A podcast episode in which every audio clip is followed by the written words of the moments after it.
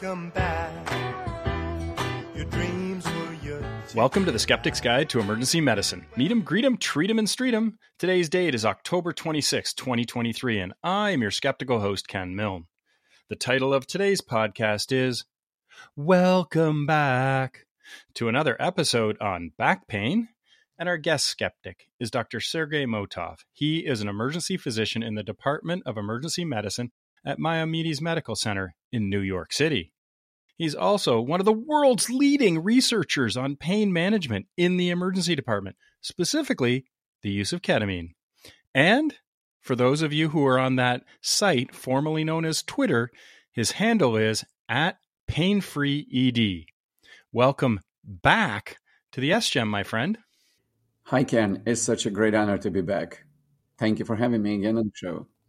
Well, the reason I said back is this is a back to back episodes on back pain because last week we did one on spinal epidural abscesses, which are a rarer condition. But now we're going to do one on something that is much more common. My back hurts, and it's not a spinal epidural abscess. Looking forward to it. So I just thought I'd tell you sorry to have missed you at ACEP this year in Philly. It was a great conference, and I ate my first Philly cheesesteak, but it would have been great to have met up with you and caught up. I'm equally sorry about this. I would have been elated to have a Philly cheesesteak with you, but unfortunately, my prior commitment precluded me from traveling and attending ACEP, but always a next year. My only hope that you truly enjoyed your experience of consuming such remarkable food. Yeah, and after having the Philly cheesesteak, I had to run up those famous steps like Rocky Balboa.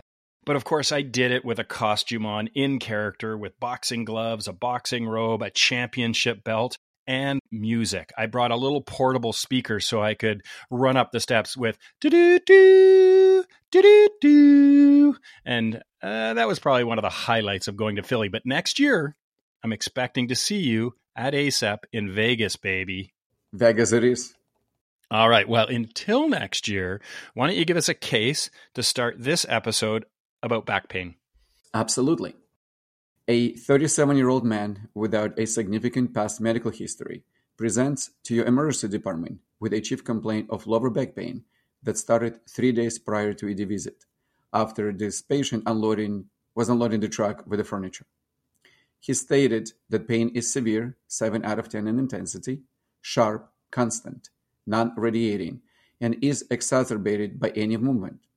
The patient is unable to go to work due to pain and is experiencing severe limitations in his daily activities. He denies any weaknesses or numbness of the lower extremities or bowel or bladder dysfunctions. You perform a physical examination and noticed a prominent tenderness to palpation at bilateral lumbar paraspinal regions with normal neurovascular examination.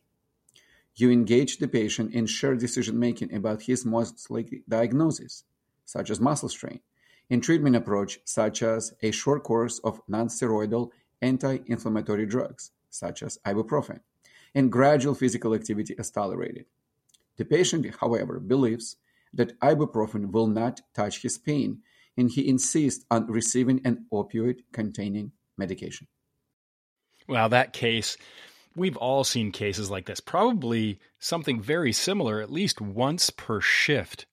Because low back pain and, you know, neck pain, they're extremely common conditions worldwide. It's not just isolated to where we work. And so we have covered the issue of back pain several times on the SGEM, and I'll include a list in the show notes on previous episodes.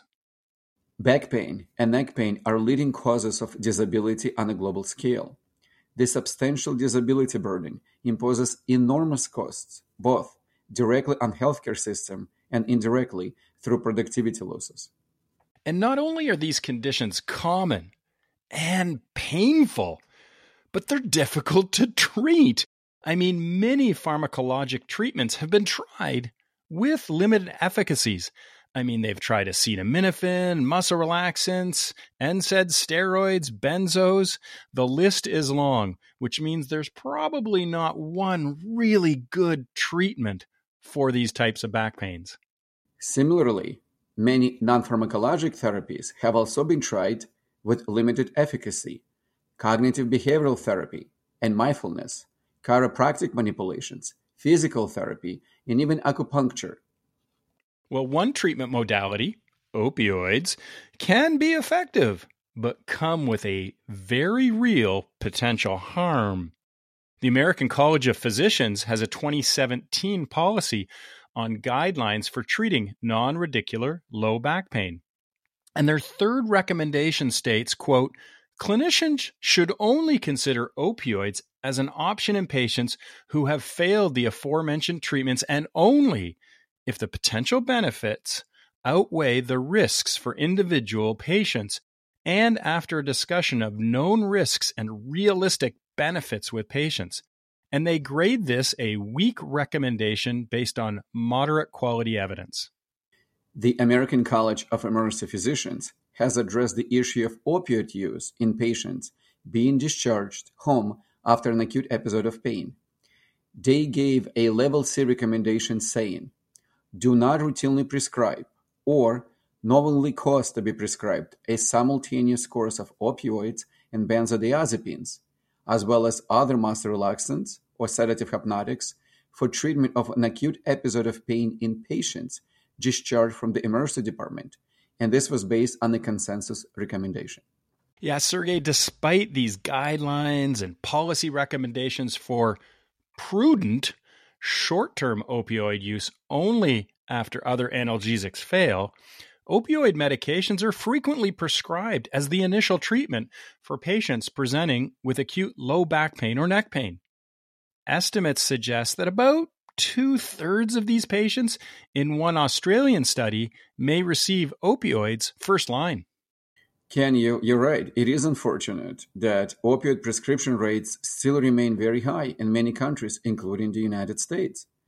For example, one study reported 43 prescriptions dispensed per 100 people in US in 2020, though efforts have been made recently to curtail the opioid use. The prevalent use of opioids for acute back and neck pain specifically is very concerning, given the lack of direct, high quality evidence supporting its efficacy. So, what's the clinical question we're asking on today's episode? The question as follows Is a short course of an opioid analgesic effective at reducing pain severity and improving function and quality of life in patients with acute, nonspecific low back pain or neck pain compared to placebo? And what's the reference we're going to use to try to answer that question?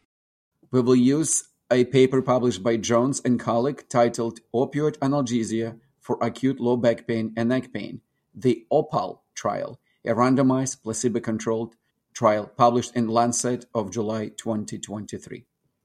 All right, let's run through the PCOT. What was the population? Adult patient aged 18 or older with acute low back pain, neck pain, or both with or without radiation to the leg or arm of at least moderate severity that has been lasting for 12 weeks or less and that preceded it by at least one month period free from back and neck pain. Participants were recruited via emergency departments, primary care offices, or through a social media campaign. And there were a number of exclusions, and I'll list them in the show notes. I just want to repeatedly point out that one of the exclusions was female participants who were planning conception, pregnant, or breastfeeding.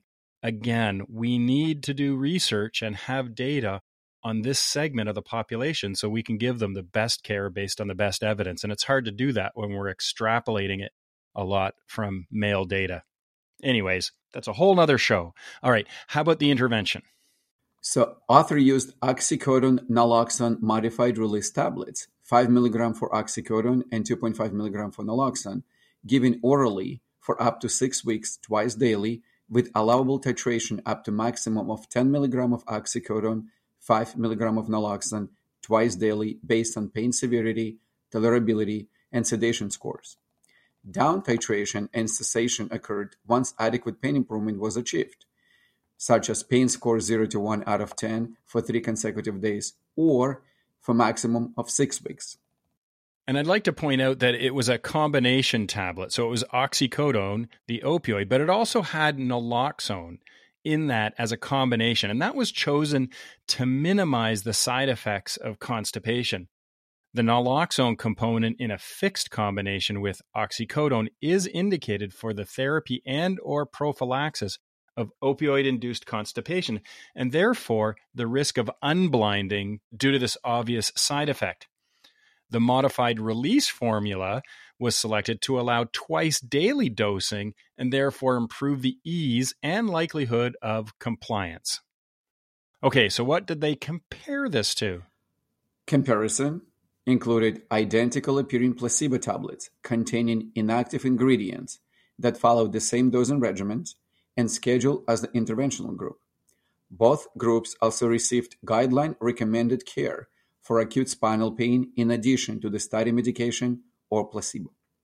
All right, let's run through their outcomes. What was their primary outcome for this study?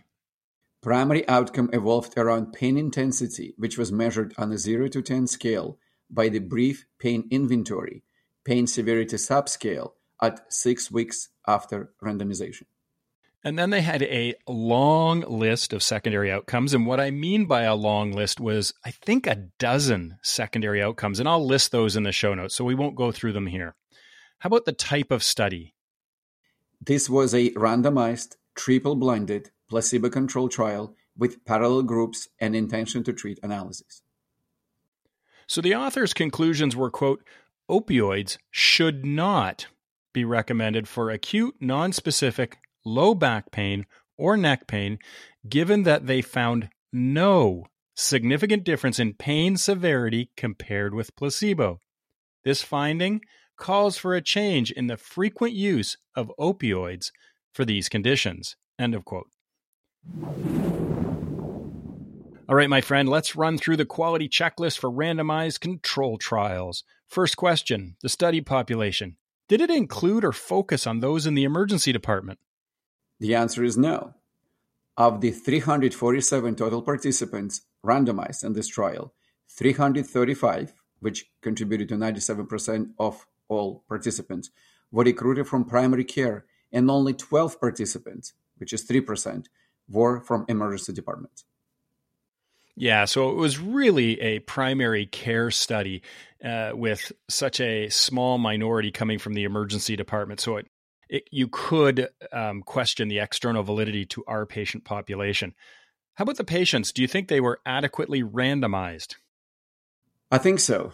Participants were randomly assigned to one-to-one ratio to the opioid or placebo group using a randomly permuted blocks generated by a statistician and using concealed allocation and blinded outcome assessment.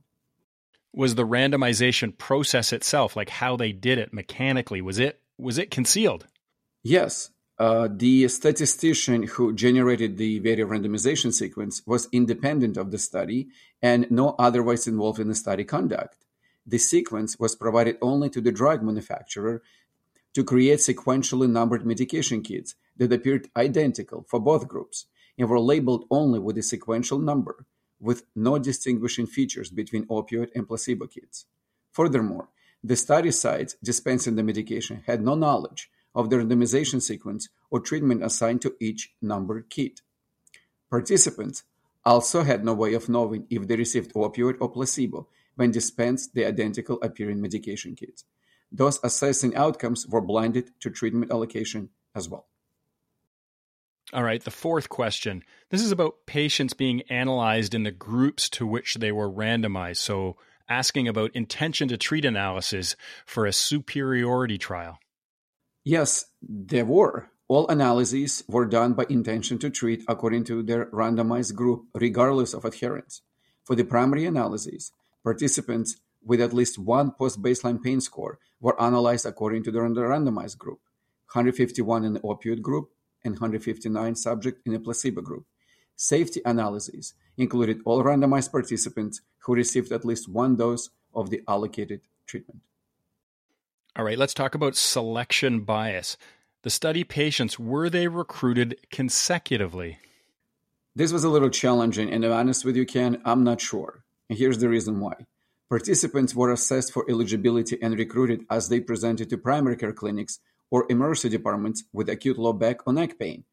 None of them were recruited from social media. Unfortunately, the authors of the paper did not mention if sampling was performed at selective time periods or intentionally excluding any eligible patients.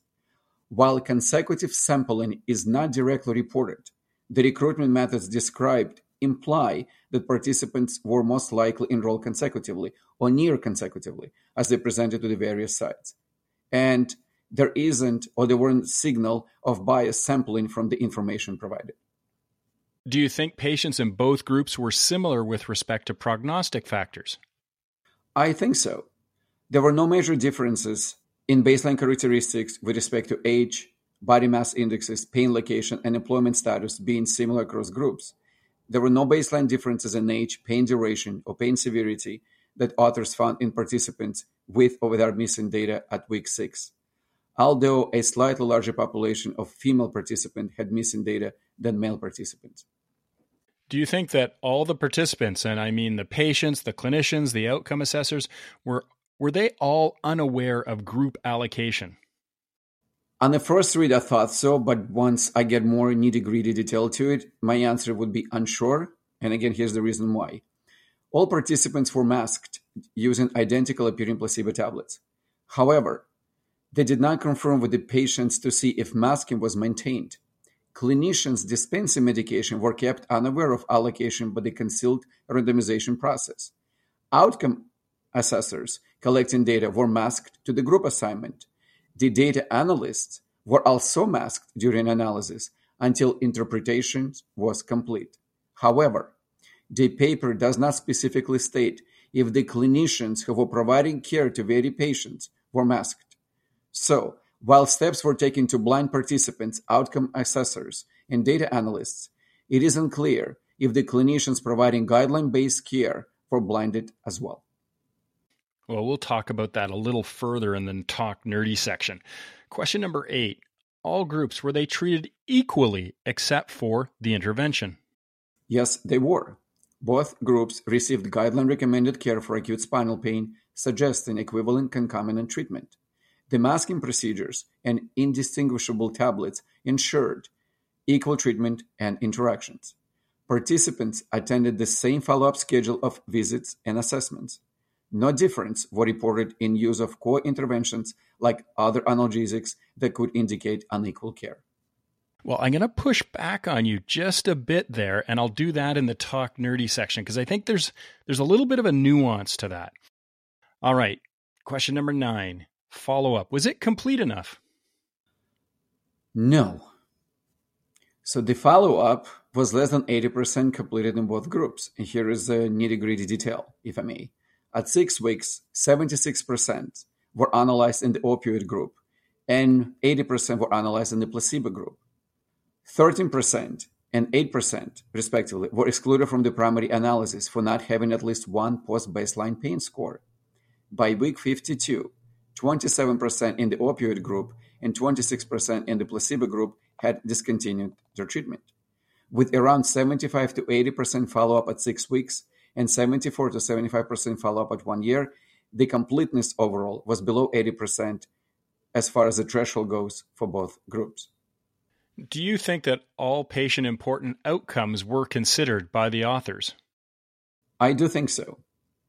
Number one, pain severity was measured as the primary outcome, which is arguably the most patient important outcome for acute pain studies.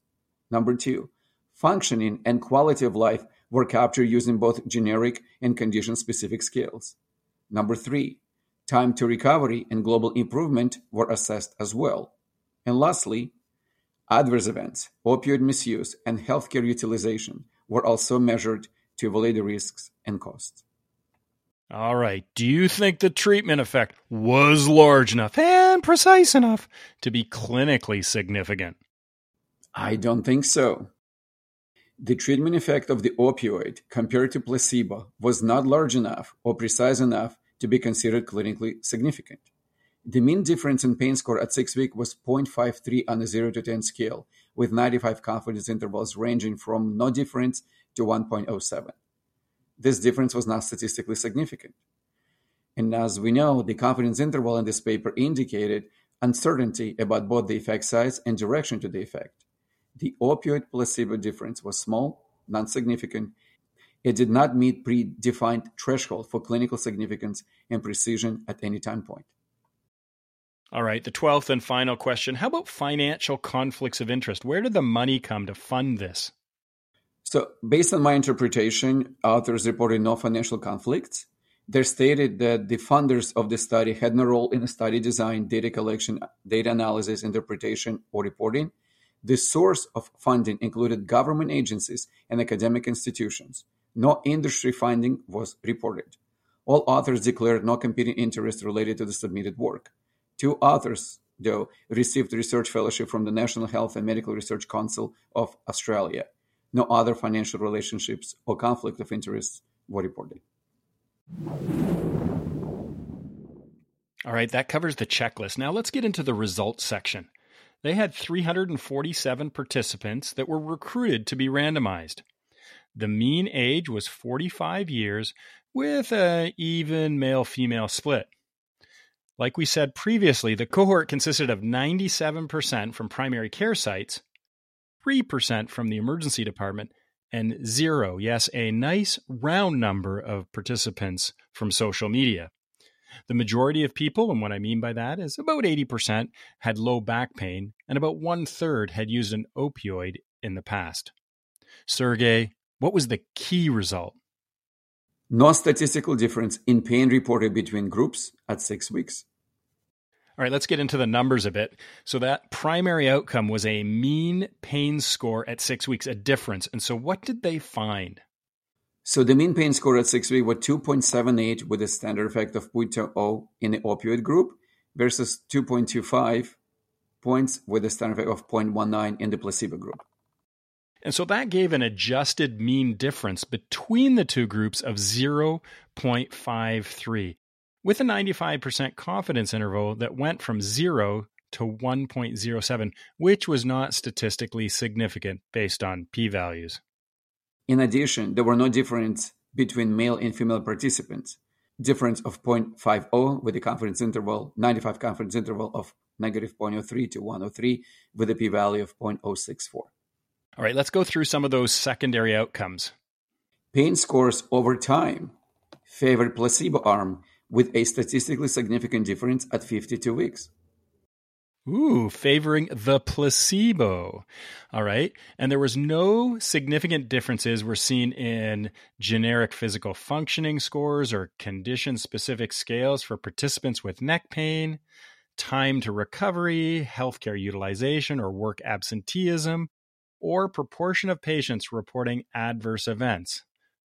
A significant difference was found in condition-specific functioning scale, Roland Morris Disability Questionnaire, for back pain favoring placebo at six weeks. Again, favoring the placebo. They also looked at mental health quality of life scores, and Sergey, it significantly favored what? Placebo. Placebo at 6 and 12 weeks. And I bet, not so surprising, authors find more opioid-related adverse effect, which occurred in the opioid group, like nausea and constipation. I, I, hope people were sitting down for that secondary outcome. If you were in the opioid group, you more likely had nausea and constipation, even though they mixed it with naloxone, but we'll talk about that. And then finally, the risk of opioid misuse was significantly higher with what?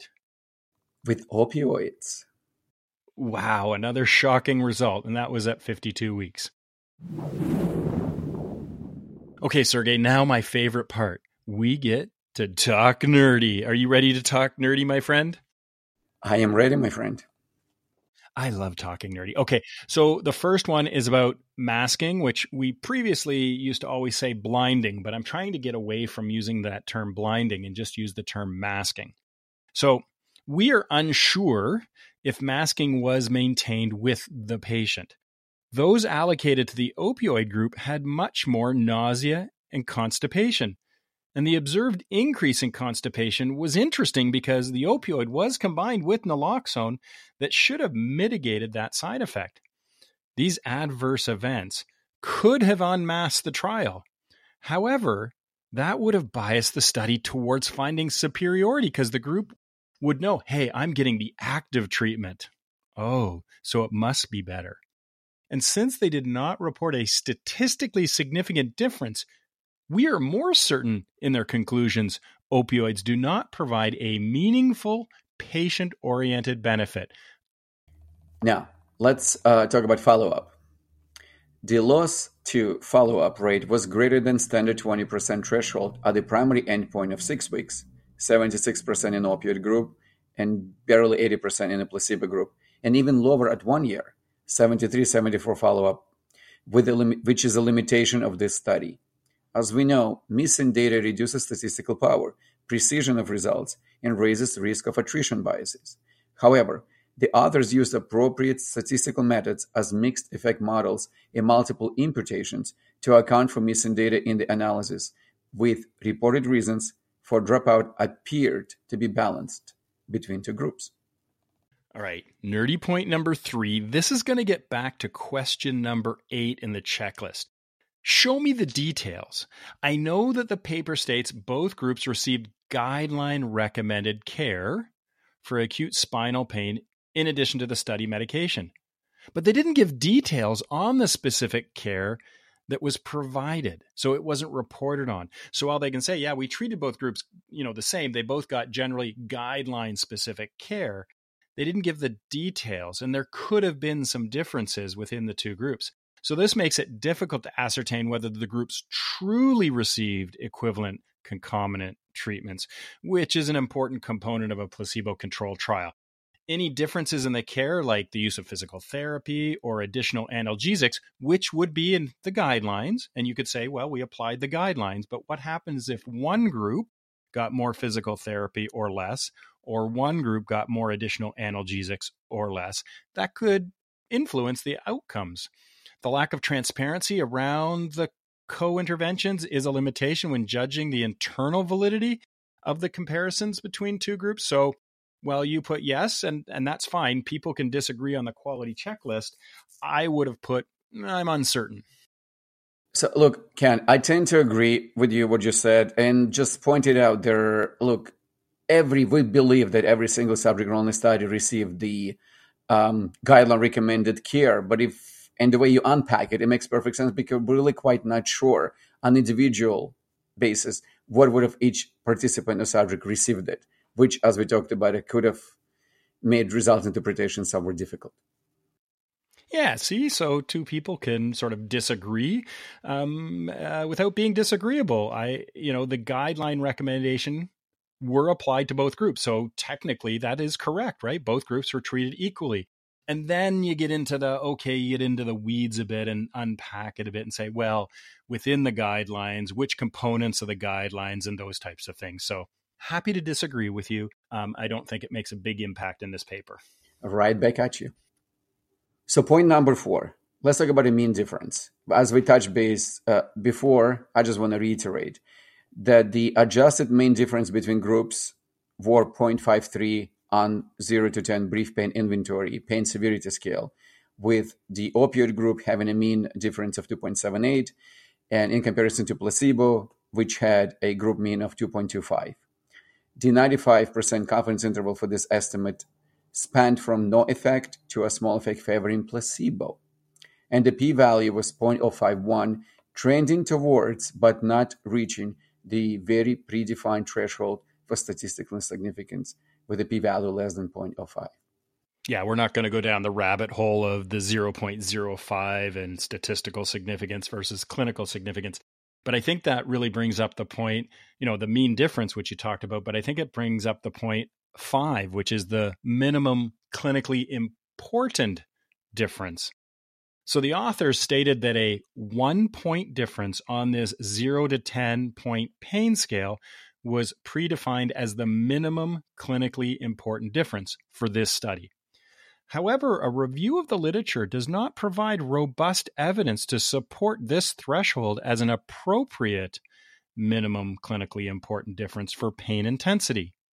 Multiple prior studies have estimated that the minimally clinically important difference value on a visual analog or numeric rating scale for pain to be in the range of about a 15% to 33% reduction from baseline. So then we'd be looking for a two to three point change on a zero to 10 point scale. Thus, the authors predefined one point minimally clinically important difference for pain reduction lacks substantive justification from prior literature. This raises some uncertainty around the clinical interpretation of groups' differences under one point found in this study. Well said, Ken. All right, that's enough nerdiness. Now it's time to comment on the author's conclusions and compare them to the SGEM's conclusion. We agree with the author's conclusion that short-term judicious use of opioid analgesic for people with acute low back or neck pain did not confer analgesic benefits when compared with placebo. So, can you give us an SGEM bottom line, Sergey? I'll be happy to. Opioid analgesics prescribed for a short course at discharge from the ED does not appear to provide better pain relief for patients or people with acute low back pain or neck pain, and opioids, therefore, should be used with a great deal of caution due to potential harms. Yeah, the the the numbers actually had trends towards the placebo on the benefit side and the opposite direction of course on the harms. All right, can you give us a case resolution? Sure. So you explain to your patient that there is a lack of good evidence to support an opioid analgesic with help to his back pain, which can unfortunately increase potential for harm, including development of substance use disorder. Therefore, the best evidence suggests is to start with a non-opioid analgesic such as non-steroidal anti-inflammatory drug, particularly ibuprofen, and then reassess the pain. And so how are you going to take this new randomized control trial and apply it clinically? Well, the, the first thing is probably the most important thing for us and for all the readers and listeners there is that a sh- even short-term judicious use of opioid oral opioids given either alone or as adjunct to a guideline-specific care in the ED and at discharge for patient presented with acute back or neck pain lacks good evidence for its analgesic efficacy and does have evidence for increased potential for harm. Yeah, I think that's really important because what they found was the placebo seemed to have more efficacy. It was a trend, it wasn't statistically significant, but the people in the placebo group had more pain relief and they had less potential harm or side effects. So it's not that opioids lack good evidence. The evidence suggests that it's worse than placebo. Yes. So what are you going to say to the patient because they're saying, "Doc, you know, I don't think I don't think uh, you know ibuprofen is going to work. A non-steroidal anti-inflammatory. It's not going to touch my pain. I've heard patients say that before. It's not going to touch my pain, and they're and they're really asking for opioids explicitly. Many people think that only opioids will work for back pain. There is no good evidence that they will help your back pain or your back function. Also, opioids have many side effects like nausea and constipation. Opioids can increase your risk of addiction. I want you to get the best treatment based upon the best evidence. And the best evidence suggests an anti-inflammatory like ibuprofen has the best chance of working. A short course of those medication has less side effects than opioids. You should also try to stay somewhat active. Lying around can make your back pain even worse or much worse. You should come back to the ED if pain gets much worse, you develop a fever, you lose function in your leg, have numbness in your uh, genital area, you lose bowel bladder control, develop rash, or you just simply worried. We will give you some written instruction on discharge with more details, what to pay attention to, and how to follow.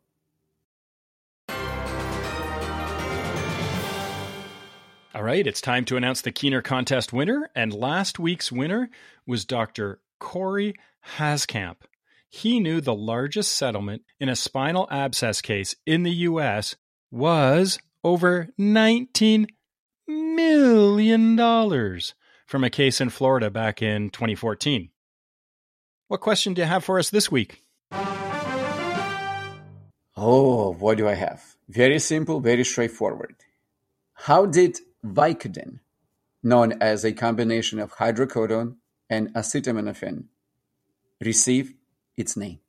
Yeah, when you sent me this, I've already used this when I've talked to nurses and our hospital pharmacist. I've said, hey, did you know Vicodin is named after? Oh, I'm not going to spill the answer here. But if you know the answer, then send an email to the sgem at gmail.com with Keener in the subject line. The first correct answer will receive a cool skeptical prize. Well, thanks, Sergey, for coming back on the SGEM. I always love having experts, and when a when a study comes up on pain or back pain specifically, I'm reaching out to you. Ken, I'm equally pleased and honored and thrilled to be back at SGEM. As you know, I'm, I'm forever in debt to you. I'm enjoying our conversation, and the fact that we had a chance to talk about such an important topic makes all the difference in the world. Thank you so much for having me. Well, as long as it's not bugging you and, and that I, I turn out to be a pain in the back every time I send an article to you and say, hey, what are your thoughts on this one? But I think it's great to collaborate with you and I look forward to these episodes. Until the next time, and you know, you're going to be in Vegas. You've made a commitment. People will hear this. You need to read the SGEM tagline. With pleasure. Remember to be skeptical of anything you learn, even if you heard it on the Very Skeptic Guide to the Emergency Medicine. Talk to everyone next time.